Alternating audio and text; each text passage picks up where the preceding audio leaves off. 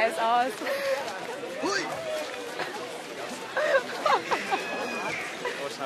Wir sind hier im Paradies für Mittelalter-Fans gelandet, auf dem Kaltenberger Ritterturnier und ich bin mir sicher, dass wir heute einiges erleben werden, von dem es sich lohnt, es hinterher mündlich weiterzuerzählen. Das ist nämlich heute unser großes Thema, das mündliche Erzählen und das Beschreiben. Hier ist schon richtig was los und wir werden uns jetzt natürlich mit der Frage beschäftigen, was macht eine gute Erzählung aus, wie muss sie strukturiert sein und wie genau muss ich die Details beschreiben. Das und vieles mehr erfahrt ihr heute hier bei uns. ich sehe schon, wir haben Besucher. Natürlich war im Mittelalter dieses mündliche Erzählen ganz, ganz wichtig. Warum war das so? Konzentriert euch jetzt gefälligst. Warum war das so? Ja, weil die Leute ja nicht lesen und schreiben konnten, oder? Früher. Richtig, genau. Also Lesen und Schreiben war ein Privileg des Adels. Das konnten sich nicht alle leisten. Insofern war das mündliche Geschichtenerzählen sehr wichtig. Da wurden die Geschichten teilweise von Generation zu Generation weitergegeben. Fallen euch da Beispiele ein? Ja, zum Beispiel Märchen oder. Super. Ja, oder Sagen. Ja, Fabeln auch. Und so typische Redewendungen, ne? Wie zum Beispiel, der Apfel fällt nicht weit vom Stamm. Aber bevor ihr jetzt losgeht und euch mal ein paar Ideen holt, schauen wir uns erstmal einen professionellen Geschichtenerzähler an. Oh ja. Trommeln können laut schallen, Menschen können gut sprechen und Ziegen können gut machen. Aber es war einmal ein Schneider, der hatte eine Ziege, die konnte sprechen. Und dieser sprechenden Ziege wollte der Schneider mehr glauben als seinen eigenen drei Söhnen. Seine drei Söhne schickte er fort und erst zum Schluss stellte er fest, dass die Ziege immer nur log und log. Jetzt hatte er ein leeres Haus und seine drei Söhne waren auch fort. Aber die stellt mit ihrem Leben etwas Geschicktes an. Wären sie etwa Lehrer oder Lehrerin geworden? Waren sie am Rumjubeln oder Trommeln? Nein, sie gingen einer harten Arbeit nach. Einer von ihnen kam nach einiger Zeit bei seinem Vater zu Hause an und sagte, Vater, ich habe etwas ganz Tolles. Und er behauptete, er hatte einen Esel, er könnte Gold speien. Aber als die ganzen Verwandten da waren, da kam vorne aus dem Esel nur und hinten aus dem Esel etwas sehr Unangenehmes heraus. Das sah weder aus nach Gold noch roch es so. Nun, die, der andere Sohn kam auch nach einiger Zeit äh, angeblich mit einem magischen Tisch, der aber leider gar nicht magisch war. Man konnte nur eine Decke darauf werfen und das war's dann. Der dritte Sohn, aber der jüngste, der kam in einer Herberge an. Der hatte mit seinen beiden älteren Brüdern Kontakt gehabt und wusste wohl, dass man den einen Tisch, den Zaubertisch und den Zauberesel ausgetauscht hatte. Und jetzt war er in der Herberge. Und der Wirt fragte, Guter Mann, was habt ihr denn dort in dem Beutel darin? Manche von euch werden vielleicht wissen, was er in dem Beutel hat. Nun, dem Wirt sagte er, Guter Wirt, in dem Beutel habe ich lauter Goldstücke und Edelsteine. Aber bitte sagt es keinem weiter. Nicht wie die Trommeln, die von Dorf zu Dorf schallen und alles verkünden. Ihr müsst es für euch bewahren. Habt ihr verstanden? Aber gewiss doch. Nun, die Trommeln und Fanfarenbläser des benachbarten Dorfes waren laut am Musizieren, aber jener dritte Sohn des Schneiders legte sich ins Bett und schlief. Derweil geht die Klinke der Türe herunter und der Wirt schleicht herein und zieht dem jungen Mann den Sack unter dem Kopf hervor. Und dann hört der Wirt nur noch Knöpfel aus dem Sack und au, ah, au, au, au, ah, hört auf. Nein, erst wenn ihr den Tisch meines Bruders, nein, nein, den Tisch au, ah, au, nein, ja, ich gebe dir den Tisch au, au, au, und den Esel, nein, nicht den Esel, nicht den Goldschwein, ja, ja, gut, ich gebe dir den au, ah, au, ah, au.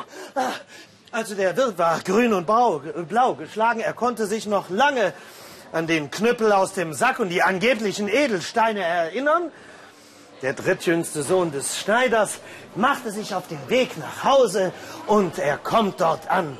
Er bringt natürlich den Esel mit und auf dem Esel den Tisch. Und dann wurde die ganze Gesellschaft eingeladen. Es wurde kräftig geklatscht und gejubelt.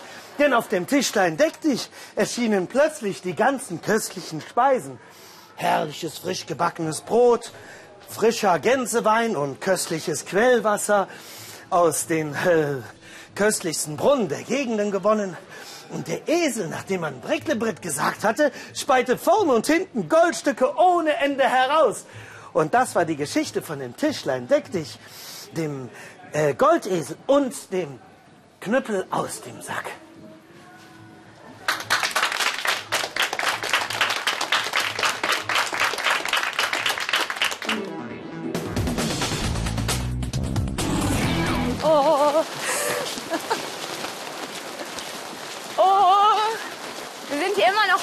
Im Mittelalter und das Wetter ist uns auch hier wie immer hold.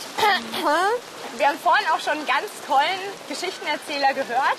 Erinnert ihr euch? Ja, Warum hat uns der so fasziniert? Ja, weil, er große, große Ge- Gestiken und Mimiken gemacht hat. und Ja.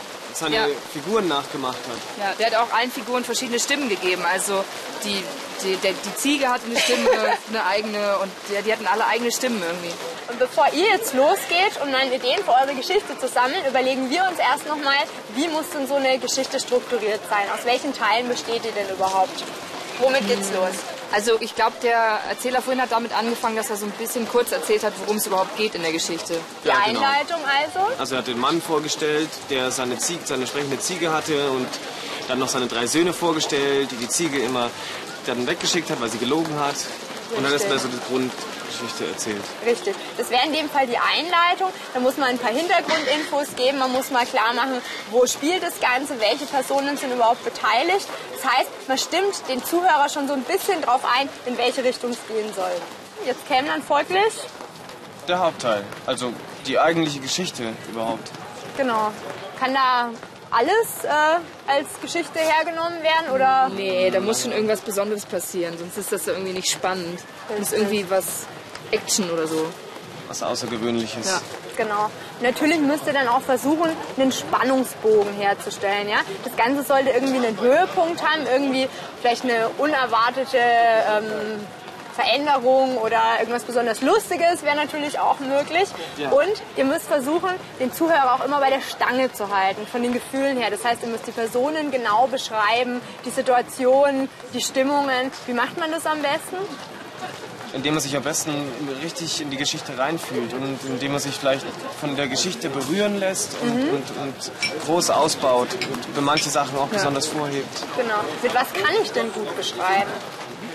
Ja, mit, mit Adjektiven halt irgendwie. Das war ganz, ganz, äh, ganz, lustig. Ja. Lustig, fantastisch, aufregend, Himmelhoch, jauchzen, jauchzen, zu Tode betrübt. Zum Beispiel. Alles genau beschreibt und so genau.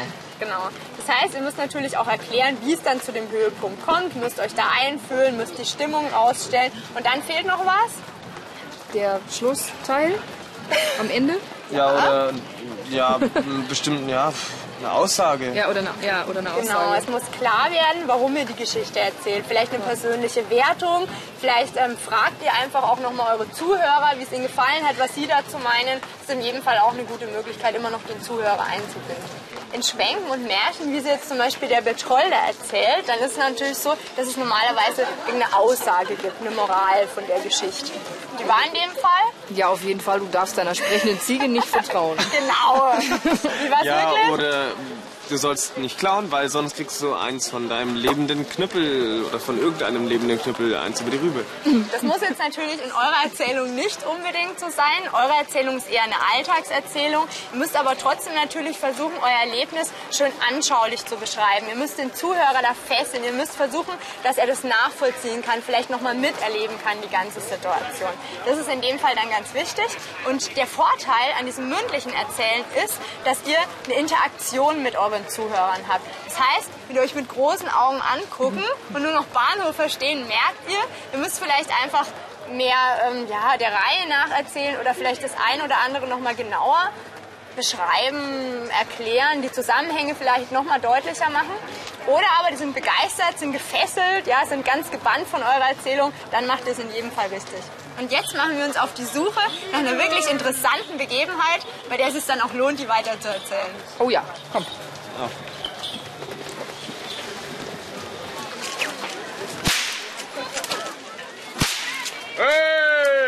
Es bleibt vorne die mittlere Kopf, aber so mit kurz. Drang an! Ich nehme. Ja, ja, Junge.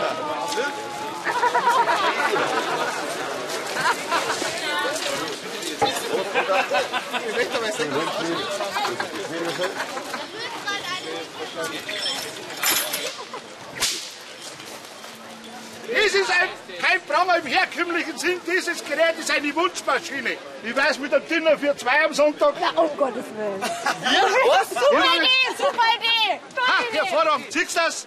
Die Frau ist einsichtig Und jetzt befreit es wieder, die junge Frau. Jetzt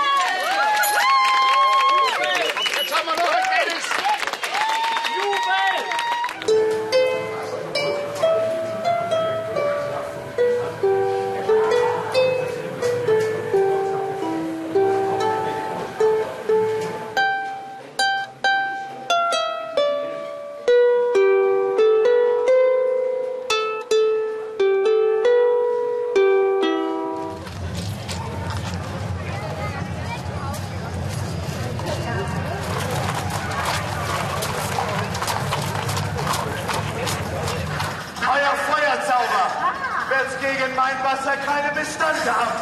Seht! Seht! Hier kommt euer Hände!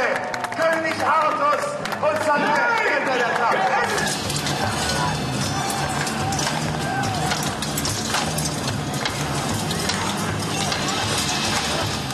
Und was habt ihr jetzt so auf eurem Rundgang erlebt? Boah, viel. Wir waren auf dem Ritterturnier, das war voll spannend. der Ritter, der hat eine Feder Dann haben wir noch verloren. eine Tanzgruppe gesehen. Und du hast ihm gleich geklaut. Na, danke. Tanzgruppe, wir- Tanzgruppe hat getanzt, eine kleine, Ja. Und kleine, waren- ein ganz kleiner Junge hat Harfe gespielt, aber richtig geil. Aber, aber das Beste war, dass sie am Pranger standen. Ja. Okay. War ja klar. Das heißt, ihr müsstet euch jetzt aber natürlich mal entscheiden, von was ihr erzählen wollt. das Ne? ist schwer. Hm, was nehmen wir? Oh, hm, den Pranger. Oh nein. Na gut, okay. Müssen wir uns noch kurz Gedanken über die Erzählperspektive machen? Also vorhin der Bertolda hat ja eher so in der Funktion eines allwissenden Erzählers erzählt. Ne? Das bietet sich für euch eigentlich nicht wirklich an. Nee. Ich würde es eher aus der Ich-Perspektive machen in eurem Fall. Ne? Ja, die finde ich subjektive, wie ihr das erlebt habt. Gut. Okay, also dann müssen wir uns jetzt praktisch mal eine Einleitung überlegen für, unseren, für unsere Geschichte, oder? Richtig und passt vor allem bitte auf, dass das Ganze wirklich umgangssprachlich klingt. Also nicht, dass es zum Schluss dann wie so ein geschriebener, vorgelesener Text klingt, das wäre blöd, ganz klar. Das heißt, schreibt euch am besten jetzt die Notizen auf Karteikärtchen. Überlegt euch schon so eine gewisse Reihenfolge, damit es dann auch flüssig und klar kommt. Ihr Okay. soll, solltet euch dann eben sozusagen so eine Struktur im Kopf behalten, aber es ist natürlich wichtig, dass ihr das dann trotzdem frei vortragt. Ne? Ja, dann weiß ich ja gar nicht, was ich sagen soll. Ja, nee, das kriegen wir schon hin. Man muss es halt üben. Also das ist letztendlich genau sowas wie Lesen und Schreiben. Erzählen ist nicht einfach, aber wenn man es immer wieder macht, dann macht man auch Fortschritte und irgendwann kann man es dann auch ganz gut. Dann machen wir uns jetzt mal ein paar Notizen. Bitte. Also, pass mal auf. mal. Also wegen Okay. Also ihr seht, wir haben uns hier jetzt professionelle Unterstützung geholt. Dann legt mal los. ja. Also, wir waren heute auf dem Kaltenberger Ritterturnier und da waren wir ganz am Anfang bei den Barbaren. Und die sahen voll fies und voll gemein aus. Und dann kam nämlich noch einer aus der Menge raus, der war noch viel fieser und viel gemeiner als alle anderen. Mit einer voll langen Peitsche. Und der hat sich unsere Lehrerin geschnappt und hat sie an den Pranger gestellt. Fängt plötzlich an zu reden und spannt unsere Lehrerin ein in den Pranger. Und fängt an, sie auszupeitschen, aber richtig übel mit so einer langen Peitsche, aber volle Kanne. Und wir dachten schon, wir haben wirklich gedacht, er trifft sie. Und ähm, sie sollten dann drei Wünsche erfüllen für ihren Mann. Ja. Und ähm, da sie sich beim letzten Wunsch geweigert hat, kam er noch mit dem Todespuscheln. Ja. Und hat sie so lange gekitzelt, bis sie dann eingewilligt hat, den Wunsch zu erfüllen. Das war voll lustig. Ja, das war ziemlich lustig. Okay. Und? Jetzt ist meinst meine Meinung gefragt. Genau. Nicht wahr? Ich fand sehr schön natürlich, viel Ausstrahlung. Ihr habt viel gelacht. Und was total spannend ist, was man bei mir ja gar nicht erlebt hat, ich habe ja alleine erzählt und ihr habt zu zweit erzählt. Und ihr habt an spannenden Stellen euch abgewechselt. Da hat der eine das von dem anderen übernommen und es hat äh, sehr schön gepasst. Das erhöht auch die Spannung. Und äh, ihr habt schöne konkrete Situationen beschrieben, sodass man sich gut hineinversetzen konnte. Das fand ich auch. Also ich fand es total anschaulich. Die Mimik war Ja. super, auch eure Geste, Ja, genau. ganz toll. Es hatte auch einen Höhepunkt, den Todespuschel sozusagen. Ja, ja. Genau. Also wirklich schön aufgebaut, auch von der Struktur. Super. Also ich denke mal, wenn ihr in Zukunft euren Verwandten, Freunden, Bekannten irgendwas erzählen wollt, könnt ihr das jetzt auf jeden Fall spannender machen. Und natürlich ist dann der Übergang zum schriftlichen Erzählen auch nicht so ganz so weit.